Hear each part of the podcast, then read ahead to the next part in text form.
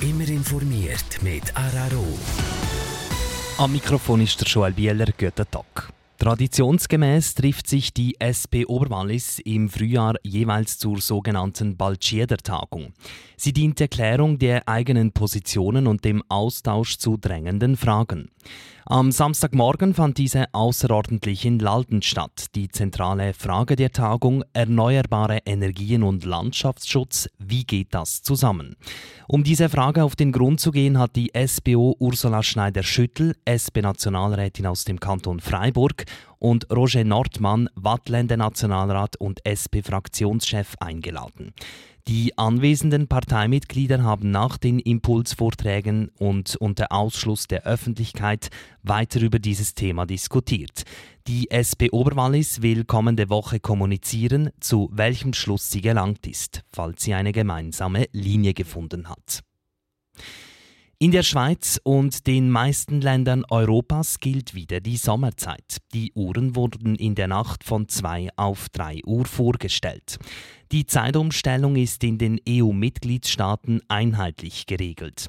Sie wurde 1980 wieder eingeführt mit dem Ziel, das Tageslicht besser ausnutzen zu können und dadurch Energie zu sparen.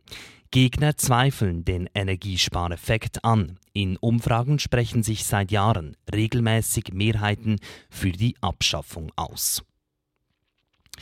Russlands Präsident Wladimir Putin hat die Stationierung taktischer Atomwaffen in der ehemaligen Sowjetrepublik Belarus angekündigt. Darauf hätten sich die Führungen in Moskau und Minsk geeinigt, sagte Putin gestern Abend dem Staatsfernsehen. Russland verstoße damit nicht gegen den internationalen Atomwaffensperrvertrag. Der Kreml-Chef verwies darauf, dass auch die USA bei Verbündeten in Europa Atomwaffen stationiert haben. Zum Sport Biathlon. Einen Tag nach ihren Schweizer Meistertiteln im Sprint sicherten sich Lena Hecki Groß und Niklas Hartweg in Ulrichen auch im Massenstart die Goldmedaille.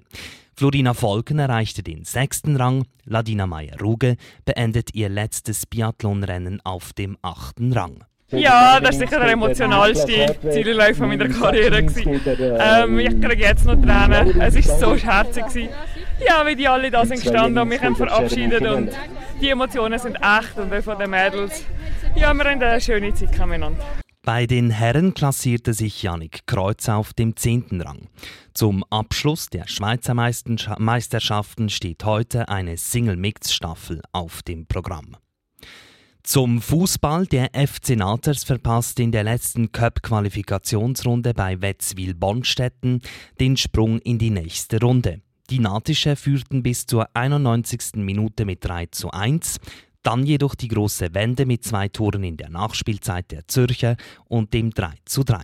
Nach der Verlängerung sind die Natischer im Penaltyschießen aus dem Cup ausgeschieden. Und die Schweizer Fußballnationalmannschaft startet erfolgreich in die Qualifikation für die Europameisterschaft im nächsten Jahr in Deutschland. Gegen Belarus fährt die Mannschaft von Trainer Murat Yakin in Serbien einen ungefährdeten 5 0 Sieg ein.